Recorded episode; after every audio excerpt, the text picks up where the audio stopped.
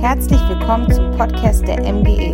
Wir hoffen, dass die Predigten dir helfen, Gott besser kennenzulernen und deinen nächsten Schritt zu gehen. Wir wünschen dir viel Spaß und Gottes Segen. Yes, liebe MGE, wir wünschen euch einen wunderschönen guten Morgen und freuen uns wahnsinnig, ähm, hier mit euch sein zu dürfen. Wir sind Marie und ähm, Lukas.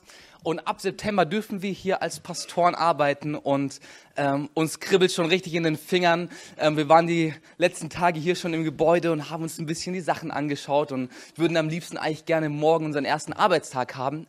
Aber wie das so im Leben ist, darf man auf manche Dinge warten. Ja? Bis ein Kind geboren wird, neun Monate, bis wir nach Peine kommen, sechs Monate. Ähm, wir haben die letzten Tage unsere Abschlussarbeit vom Studium fertig geschrieben, ähm, haben sie abgegeben und starten jetzt dann noch in ein Praktikum, wo wir einmal drei Monate in Lörrach in der Gemeinde lernen dürfen, das ist in der Nähe von der Schweiz, und dann nochmal zweieinhalb Monate in die Staaten fliegen, um dann nochmal so richtig an Input ähm, aufzusammeln und Inspiration zu bekommen, wie man Kirche bauen kann.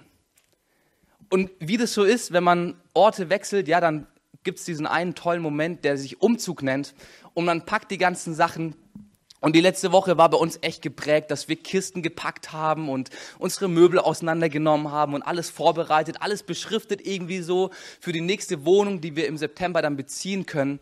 Ähm, und es hat wahnsinnig Spaß gemacht. Unser ganzes Leben passt in VW-Bus, ähm, haben wir festgestellt. Das heißt, wir sind doch nicht ganz so äh, minimalistisch, wie wir immer dachten, aber ist auch nicht ganz so viel.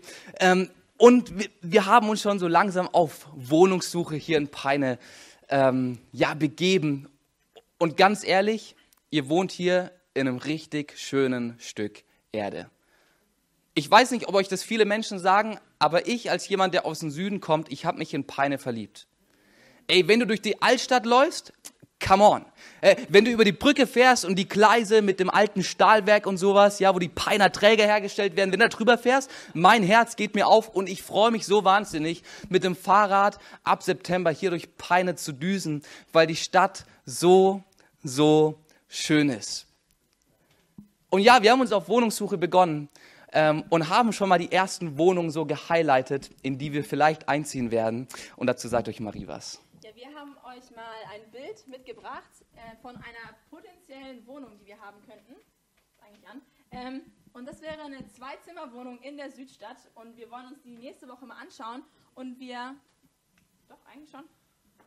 Ähm, und wir ähm, äh, genau, wir haben gedacht, diese Predigtserie erinnert uns eigentlich auch daran, was wir jetzt gerade erleben. Wir suchen gerade nach einer perfekten Wohnung, obwohl wir wissen, dass wir erst im September kommen, macht es uns doch so viel Spaß, mal rumzuschauen. Und das wäre eine Wohnung, wo wir so ein bisschen mit euch die Predigtserie zusammenfassen wollen. Ich meine, sie heißt Zuhause im Glück. Es geht darum, ähm, ein Zuhause zu haben. Und wir haben hier in diesem Bild haben wir verschiedene Zimmer. Und wir haben angefangen mit äh, Manny, mit meinem Papa, der hat darüber gesprochen, was Familie ist. Und es erinnert uns irgendwie an eine Küche. In der Küche geht's mal drunter und drüber. In der Küche muss irgendwie jeder anpacken. Jemand hat Spüldienst oder jemand muss äh, die Getränke nach oben schleppen oder Papa muss zum Beispiel bei uns immer Sprudelwasser einkaufen. Und so hat jeder seine Aufgaben. Und Manni hat davon gesprochen, äh, was, was Gott sich bei Familie gedacht hat und wie auch Kirche, also die MGE Familie sein soll, wo auch jeder mit anpackt, wo es auch vielleicht mal drunter und drüber ist und die Küche ist nicht immer aufgeräumt. Und da ist Ehrlichkeit sehr wichtig und das ähm, sehen wir so in Familie. Und dann hatten wir letzte Woche, haben wir das Schlafzimmer gesehen, ja? Wir haben uns über Ehe unterhalten. Denn im Schlafzimmer ist der private Rahmen. Da ist für Mann und Frau, die eine Ehe eingegangen sind, der perfekte Ort. Und Martin hat davon gesprochen, was Gott sich dabei gedacht hat, dass Ehe ein Bund ist, der gestiftet wurde und der geschenkt wurde von Gott. Er hat auch gesagt, dass ein Mann und eine Frau unterschiedliche Aufgaben hat. Und das ist einfach so, was einfach ins Schlafzimmer auch gehört. Da kriegt nicht jeder was von mit, aber es ist der Rahmen, der für Mann und Frau geschaffen wurde. Und diese beiden Zimmer, das sind tolle Sachen, die Gott sich gedacht hat. Aber es gibt noch ein weiteres Zimmer, zumindest in unserer äh, derzeitigen Traumwohnung.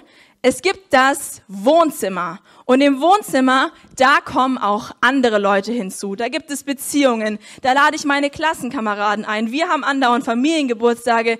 Die finden bei uns im Wohnzimmer Stadt. Da geht es darum, dass wir Gemeinschaft haben, dass wir uns austauschen, dass wir Spiele spielen. Das ist das Leben, wo sehr, sehr viel passiert.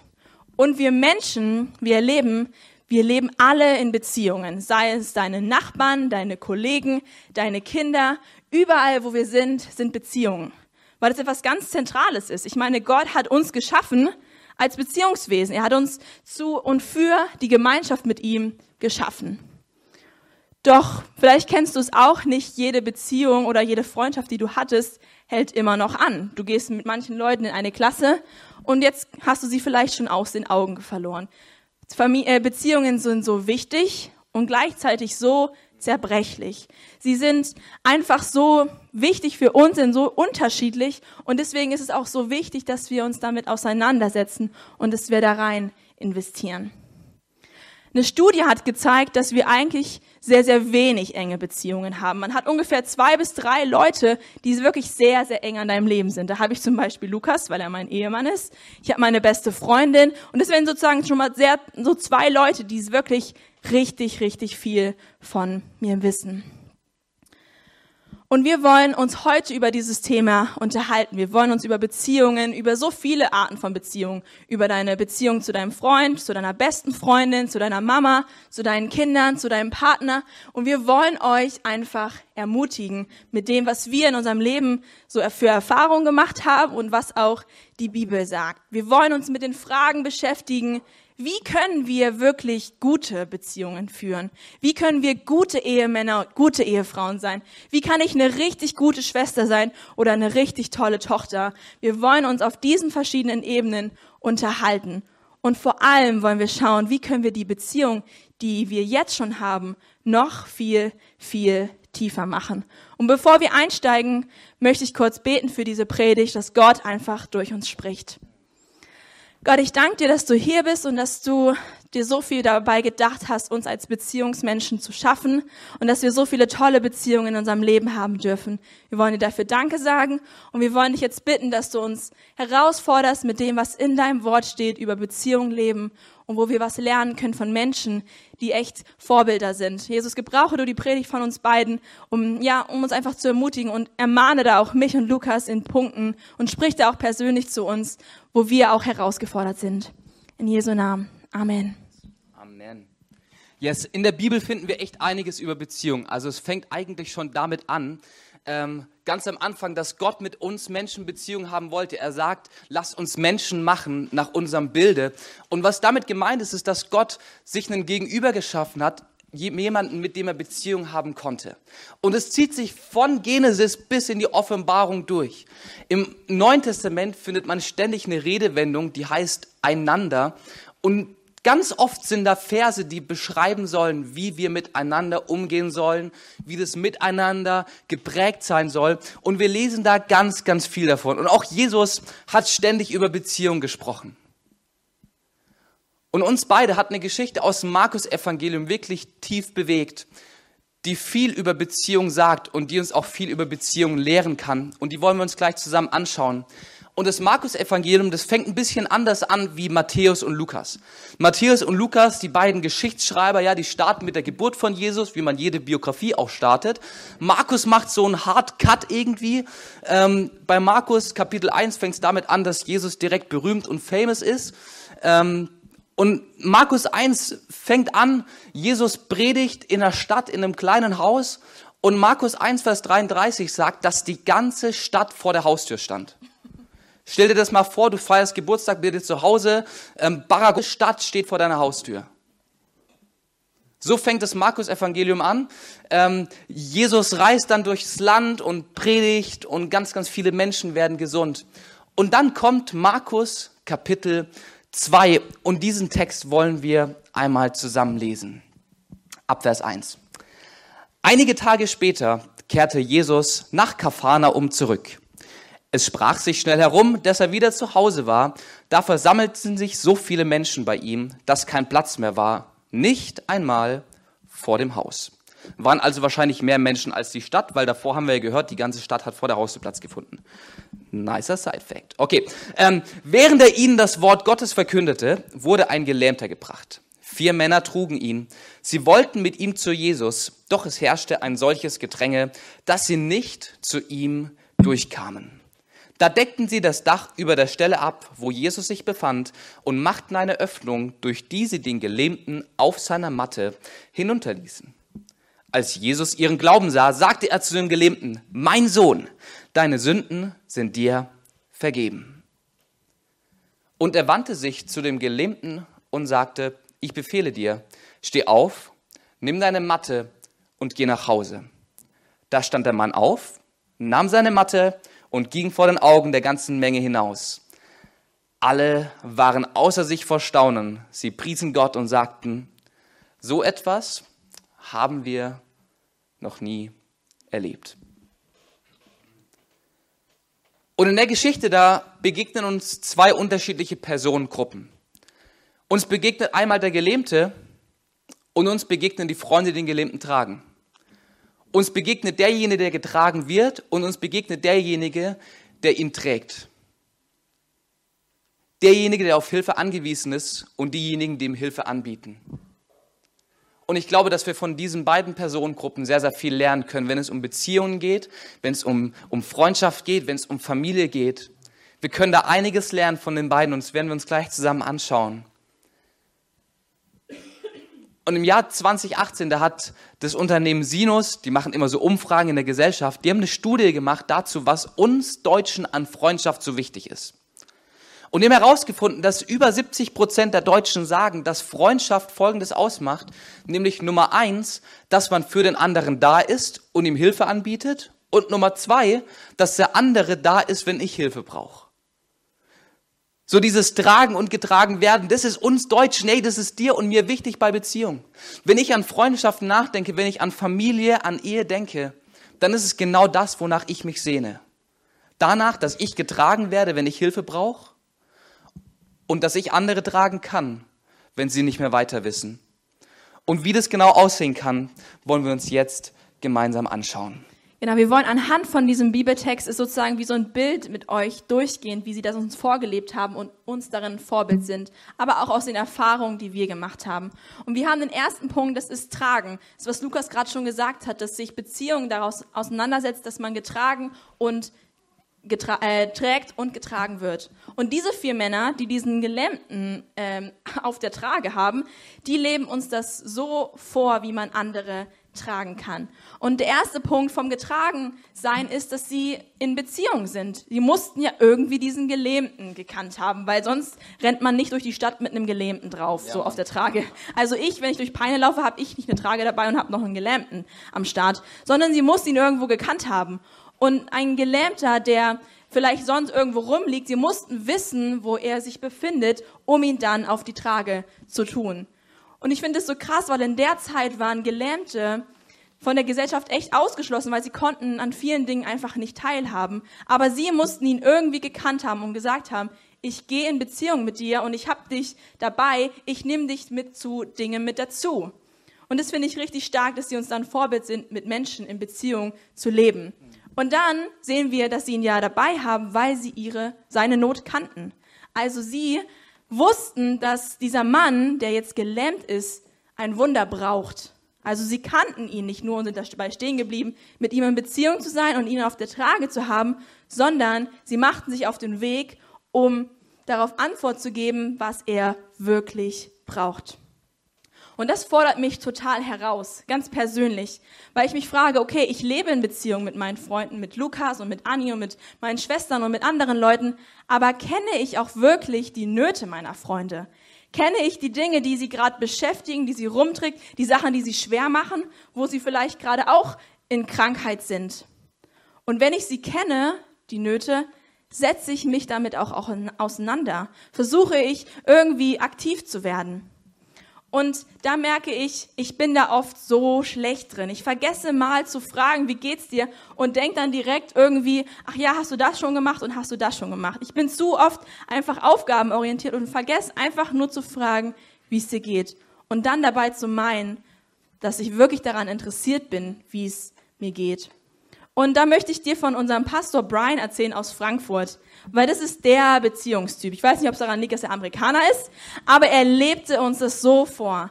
Jeden Sonntag, wenn wir in die Kirche gekommen sind, hat er uns erstmal in den Arm genommen und uns gefragt, hey Marie, wie geht's dir? Lukas, wie geht's dir? Was hast du die Woche so erlebt? Und dann hat er uns gefragt, hey, wie kann ich dich unterstützen? Und er war uns da so ein Vorbild drin. Und eines Tages kamen wir mal zu Brian und haben uns gesagt, hey Brian, wie lebst du das eigentlich mit deiner Ehefrau Janine? Wie schafft ihr es, also zusammen zu leben und einander nicht zu verpassen? Weil wir, wir gehen in die gleiche Klasse, wir wohnen in der gleichen Wohnung und wir haben viele ähnliche Hobbys und da verpassen wir uns manchmal. Und wir haben ihn gefragt, wie können wir unsere Ehe noch stärker machen? Und er hatte, ähm, hat sich eine Angewohnheit angeeignet, die nannte er ähm, unkompromissbar. In seinem Terminkalender und in Janines Termin, Terminkalender steht unkompromissbar drin. Jede Woche gibt es einen Termin, der steht fest. Und den kann man nicht verschieben. Und da kommen sie zusammen und reden über Dinge. Und wir haben uns gesagt, okay, Brian, wir probieren das auch aus. Und seitdem haben wir Termine drin. Und wenn uns jemand fragt, hey, kannst du Montagabends? Huh, Leider nicht, da habe ich ja schon einen Termin drin. Und so üben wir es gerade, wirklich uns Zeit zu nehmen. Und in diesen Zeiten geht es darum, dass wir einander fragen, dass wir sagen, hey, wie geht's dir? Was sind deine Nöte? Und wie kann ich dich unterstützen? Wir haben so kleine Fragen, so eine Zeit für Fragen heißt es, und da stellen wir uns manchmal Fragen, um einfach diese Beziehung, die wir schon haben, nicht dabei stehen zu bleiben, sondern an dem anderen dran zu sein. Und ich finde das irgendwie total schön. Und dann bei diesen Gelähmten und diesen vier Freunden finde ich so interessant, dass sie nicht nur die Not kannten und gemerkt haben, hey, der ist gelähmt, sondern dass sie wussten, dass Jesus da etwas tun kann, dass Jesus ein Wundertäter ist und sie alles gegeben haben und sie aktiv wurden. Also ich meine, du musst dir mal vorstellen, die haben zum einen zu viert diesen Gelähmten getragen und dann merkten sie, das Haus war proppevoll. Die Leute standen sogar davor und mit so einer Trage, ich weiß nicht genau, wie groß sie war, aber da konnten sie anscheinend nicht durchgehen. Und dann haben sie sich gedacht, ach, die ganzen Häuser hier in der Umgebung, die haben so einen Treppen und wir steigen jetzt mal Treppen hoch. Also ich weiß nicht, ob du schon mal mit einer Trage oder mit einem großen Schrank äh, die Treppen hochgegangen sind, bis ähm, wir haben das jetzt am Samstag gemacht bei uns, aber wir hatten keine Trage, sondern unsere ganzen Kisten und sie sind da hochgegangen. Sie haben wirklich alles gegeben. Standen dann auf diesem Flachdach und dachten sich, hups, hat doch gar kein Fenster da. Na dann decken wir das Dach einfach ab, weil sie wollten, dass dieser Gelähmte zu Jesus kommt. Sie haben wirklich alles gegeben und haben ihn dann vor den Augen der Menschen runtergelassen und haben ihr Bestmögliches gegeben und wurden aktiv, um ihren Freund an den Ort zu bringen, was er wirklich braucht, und zwar Jesus Christus. Sie wussten, ich bin nicht immer die Lösung für alles, aber es gibt jemanden, der, dem alles möglich ist und zu dem haben sie ihn getragen. Sie wurden aktiv und haben gesagt, hey, zu dem Punkt kann ich dir helfen, aber jetzt muss Jesus eingreifen. Ja, und ich glaube, uns passiert es so oft, dass wenn wir anfangen, wirklich an den Nöten unserer Freunde dran zu bleiben, dass wir versuchen, die Lösung für sie zu sein. Also ich kenne das ganz oft, ich, ich höre von jemandem, der mir sehr, sehr nahe steht und der, der kämpft mit einem bestimmten Thema. Ähm, und es bewegt mich so weit, dass ich ständig darüber nachdenke und ich versuche, ihm die Lösung zu sein, ich versuche, ihm weiterzuhelfen. Aber ich glaube, was wir verstehen müssen, ist, dass wir nicht alles an Problemen der Welt lösen können, oder? Hey, wir sind nicht Superman, wir sind auch nicht Jesus. Ähm, es gibt Probleme, die können wir nicht lösen, aber wir können Freunde, wir können Familie, wir können Beziehungen, in denen wir sind, versuchen zu tragen, soweit wir können. Für die Freunde des Gelähmten hat es gehießen, dass sie ihn aufs Dach gebracht haben und runtergelassen haben. Und vielleicht denkst du dir, ja, okay, ähm, ist eigentlich nicht viel Teil der Lösung. Das, was wirklich passiert ist, war nachher bei Jesus. Aber sie haben es möglich gemacht, indem sie ihn getragen haben. Einer meiner besten Freunde schreibt gerade auch noch seine Abschlussarbeit auf Berührer und ist da richtig am Kämpfen, ähm, ist ständig krank, ähm, heiratet gerade eigentlich auch noch in, in einem Monat und die Hochzeitsvorbereitungen laufen auch nicht so und ähm, die Wohnungssuche klappt auch nicht, haben schon 20 Dinger besichtigt und immer war noch keine dabei, weil alles zu teuer oder zu schlecht oder zu gut oder ähm, und, und er ist wirklich, wirklich am Kämpfen und ich stehe daneben und ähm, kann eigentlich nicht wirklich was tun, weil die Wohnung kann ich ihm nicht finden oder bezahlen, die Hochzeit kann ich ihm nicht arrangieren und die Abschlussarbeit muss er leider auch selber schreiben. Aber ich versuche trotzdem mein Bestes zu geben und versuche ihn da zu tragen, indem ich zurzeit regelmäßig mit ihm Sport gemacht habe, weil ihn das einfach auspowert und ihn auf andere Gedanken bringt. Ich ähm, höre ihm zu, trinke mit ihm einen Kaffee, ähm, bin einfach da für ihn. Und das ist alles, was ich tun kann. Und es hilft und ist gut. Und es stärkt unsere Freundschaft und trägt ihn dahin, dass er zur Lösung kommen kann. Und ich glaube, das macht Freundschaft aus, das macht gesunde Beziehungen aus, dass ich die Not sehe und aktiv werde, Menschen zu tragen. Und deswegen wollen wir dich fragen, bist du bereit, so ein richtiger Träger in Beziehungen zu sein, in deinen Freundschaften, in deiner Ehe, in, in deiner Familie, zu sagen, ich interessiere mich für, für dich. Ich nehme mir Zeit, ich fange an, hier zu tragen. Ich stelle dir die Frage, möchtest du dich bereit machen, auch solche Menschen zu tragen? Hey, deine Schwester, dein Bruder, deine Mama, dein Ehemann, deine beste Freundin und zu sagen, ich nehme mir Zeit für dich. Ich komme echt näher in Beziehung zu dir und ich frage dich nach deinen Nöten und nach deinen Sorgen und nach Dingen, die dich gerade beschäftigen und dann werde ich aktiv. Zumindest so weit, dass ich kann, dass ich mir überlege, hey, ich mache mit dir Sport oder ich gehe mit dir spazieren oder ich höre dir einfach zu. Weil bei Freundschaft geht es nicht darum, dass wir darauf warten, endlich gute Freunde zu haben, die uns tragen, sondern dass wir sagen, hey, wir wollen jetzt auch schon richtig gute Freunde sein. Und das setzt sich zusammen aus dem Punkt, dass wir Menschen tragen, aber dass wir auch getragen werden in Zeiten, wo wir einfach nicht können, wo wir einfach merken, hier kommen wir an meine Grenzen oder man ist krank oder man ist herausgefordert. Und da ist es so wichtig, einfach gute Freunde zu haben. Yes, und der Gelähmte ist ganz ehrlich wirklich beschenkt mit seinen Freunden. Die am Start waren, die seine Not kannten, die wussten, wie es ihm geht, die wussten, was er braucht. Und er war ehrlich darin zu ihnen und hat sich auch helfen lassen. Er hat sich helfen lassen.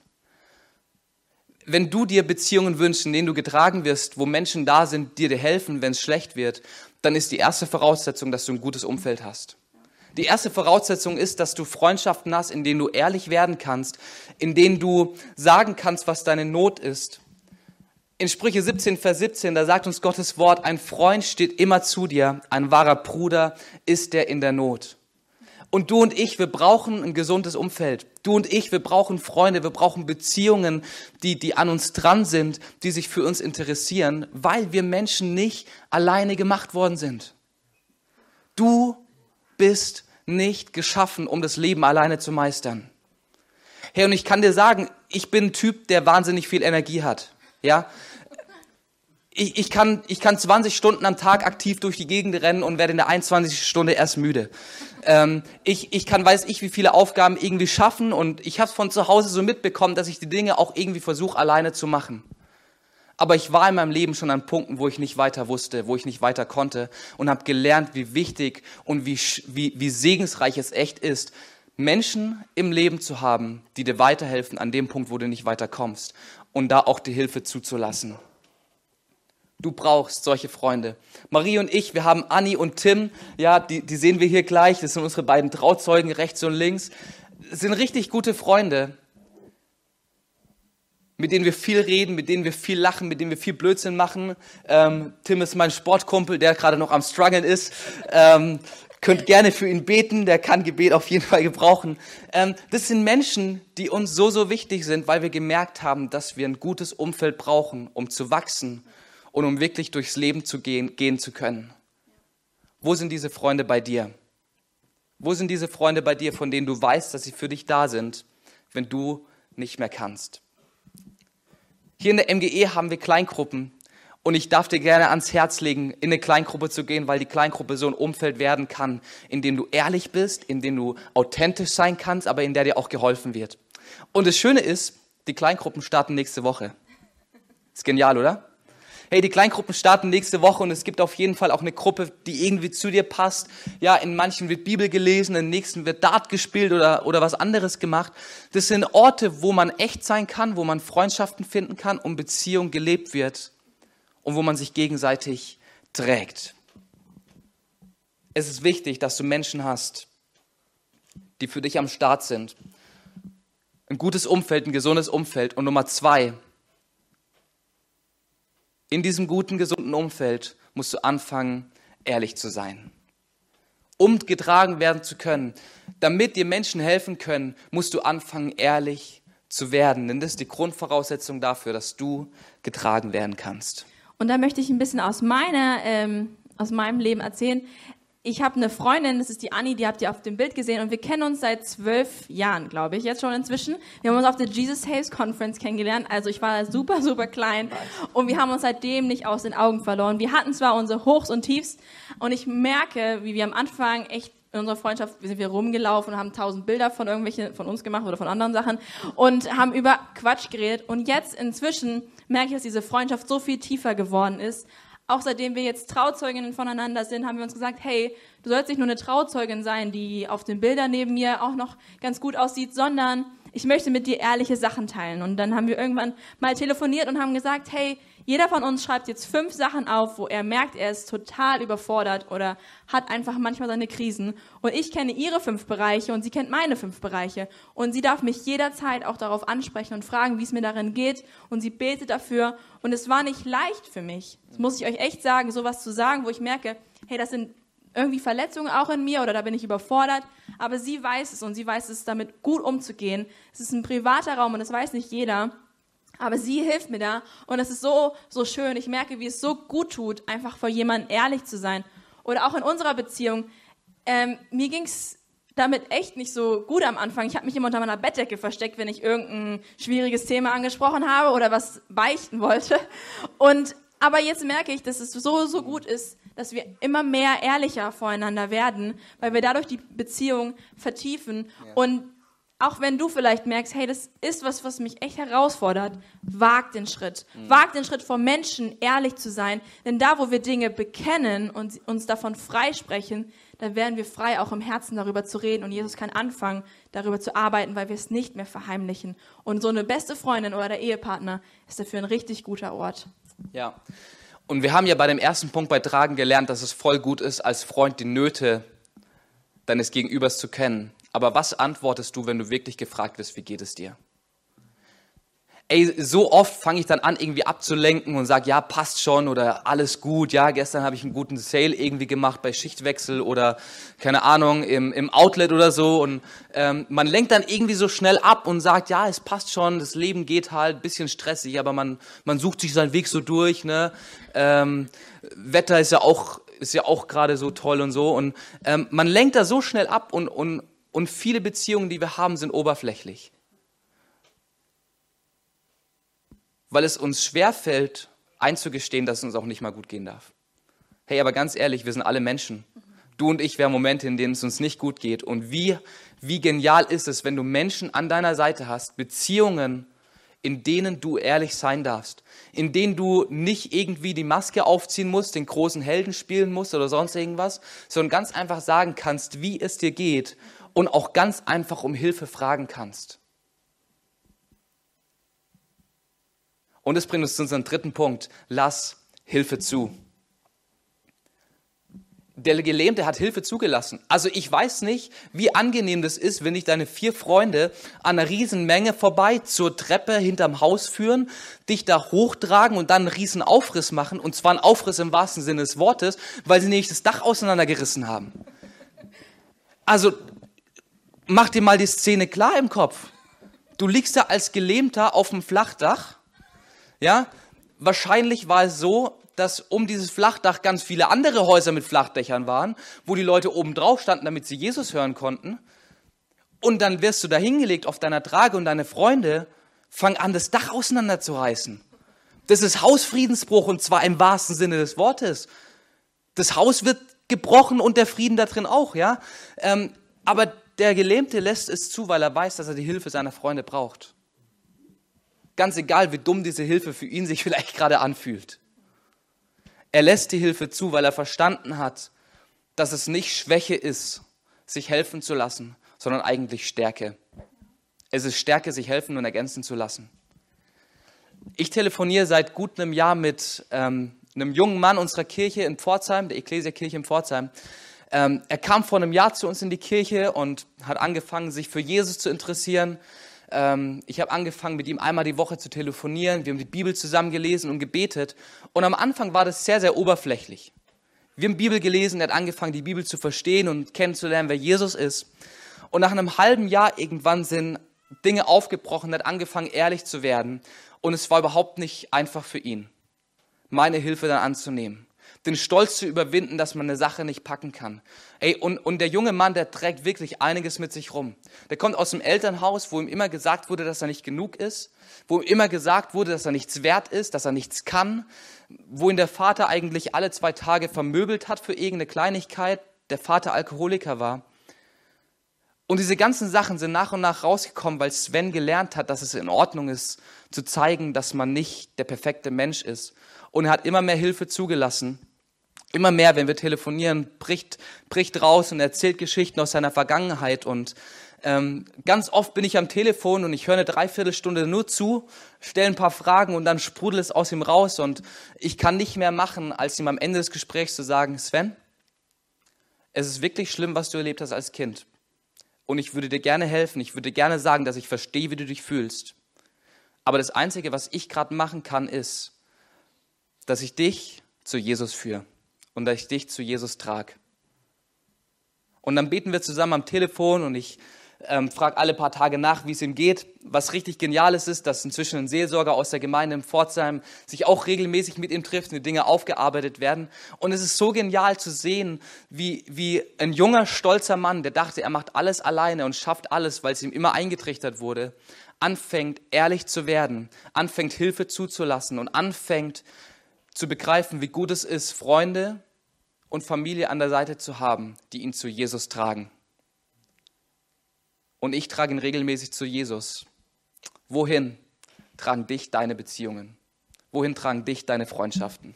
Und dieser Gelähmte, der wurde nicht irgendwo hingetragen, irgendwie zu sich zu nach Hause oder irgendwo hin. Nein, diese vier Freunde haben entschlossen, wir bringen diesen Mann zu Jesus weil Jesus ihm wirklich alleine helfen kann. Und an diesem Punkt bekommt diese Geschichte nochmal einen Wendepunkt. Und den wollen wir uns so ein bisschen anschauen. Wir sehen, dass Jesus sich auf einmal zu diesem Gelähmten richtet und ihn anspricht. Er spricht ihn an, Kind, dir sind deine Sünden vergeben völlig, völlig verwundert muss er gewesen sein, weil er ist ja wegen seiner Krankheit wahrscheinlich gekommen und wurde dahin getragen. Und Jesus spricht ihn an, dir sind deine Sünden vergeben. Jesus merkt, was er wirklich braucht. Und zwar Rettung und Vergebung der Sünden. Und das andere, was ich so besonders finde, ist, dass Jesus ihn anspricht mit, dem, mit der Bezeichnung Kind. Er sagt ihm, du bist ein Kind. Mit dem Zuspruch, dir sind deine Sünden vergeben, was im Passiv steht. Was nicht ist, willst du, dass deine Sünden vergeben werden oder die könnten die Sünden vergeben werden? Nein, dir sind deine Sünden vergeben. Wird die Beziehung zwischen Gott und dem Gelähmten, diesem Mann wiederhergestellt. Er wird Kind Gottes genannt. Jesus macht hier was richtig Krasses. Weil wir Menschen, wir sind dafür geschaffen, in Beziehung zum Allerhöchsten zu stehen, zum Schöpfer dieser ganzen Welt, der sich alles ausgedacht hat. Dafür wurden wir geschaffen. Aber der Mensch hat sich von ihm entfernt und eine Trennung kam mehr und mehr und mehr. Und Jesus kam hier auf diese Erde, um zu sagen, ich bin eine Brücke, die sich schlägt wieder zwischen Gott und den Menschen, damit wir zurückkommen können zu der Beziehung, für die wir geschaffen worden sind. Hier in der Geschichte passiert das wahre Glück, was zu Hause im Glück bedeutet, und zwar in Beziehung zu Jesus zu stehen. Alle unsere Sünden wurden am Kreuz bezahlt. Wir können in Beziehung treten. Und dieser Weg ans Kreuz, der war nicht leicht. Der hat Jesus alles gekostet, sein ganzes Leben. Die Leute konnten alle nicht glauben, dass er wirklich der Sohn Gottes ist. Und er hat gesagt, ich bin es. Und nachher haben sie es erkannt. Und das hat er getan für mich und für dich. Diesen Weg irgendwie, dass wir uns immer versuchen, das selber zu verdienen. Jesus hat gesagt, nein, ich bezahle alle deine Sünden. Und er starb am Kreuz. Und diese drei Punkte zu tragen, in Beziehung zu leben, das hat Jesus getan. Unsere Not zu kennen, er kannte unsere Not, und zwar die Sünde, diese ganzen Fehler, die ganze Schuld, die uns einnimmt. Und Jesus wurde aktiv. Er wurde so viel mehr aktiv, wie wir werden können, weil er nämlich sich hingegeben hat für uns. Und ich möchte dich hier an diesem Punkt der Predigt fragen, sehnst du dich auch nach diesem Zuhause im Glück, nach dieser Wiederherstellung von der so wichtigen und entscheidenden Beziehung, und zwar zu Jesus? Dann wollen wir dir jetzt diesen Moment geben, zu sagen, ja, ich bin hier und ich wünsche mir diesen Moment, dass Jesus mir zuspricht, Kind, dir sind deine Sünden vergeben. Vielleicht hast du schon öfter hier in der MGE oder woanders von Jesus gehört, aber du hast dich so danach gesehnt, es persönlich zu hören. Jesus sagt es hier, Kind, dir sind deine Sünden vergeben. Und ich lade dich ein, kurz deine Augen zuzumachen, weil Jesus das jetzt gerade zu Menschen hier sprechen möchte. Jesus möchte Schuld wegnehmen. Er möchte Sünde wegnehmen, die uns einnimmt, die uns getrennt hat von Gott. Jesus möchte dir sagen, ich bin dein Retter, ich bin dein Fürsprecher, ich trete für dich ein. Und wenn das für dich gilt, dann sei doch mutig und sag, ja Jesus, hier bin ich. Ich habe dich gehört und ich möchte, dass du mir deine, dass du mir meine Sünden wegnimmst. Wenn das für dich gilt, hey, dann heb doch gerne deine Hand und wir würden es lieben, nachher mit dir hier vorne auch zu beten. Wenn das dich betrifft, sei so frei und sag, hier bin ich, Jesus. Und ich brauche dich und das weiß ich. Trag du mich.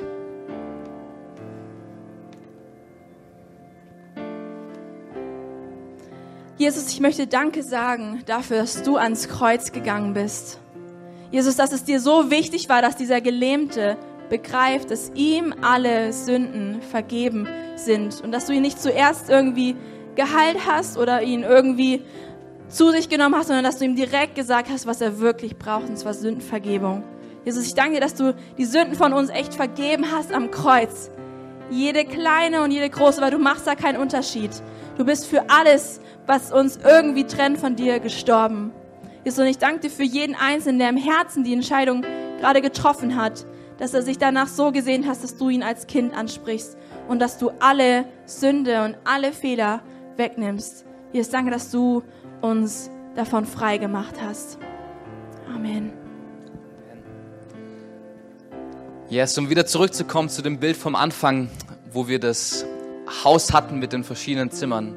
Die Beziehung zu Jesus ist das Fundament, auf dem dein Haus steht.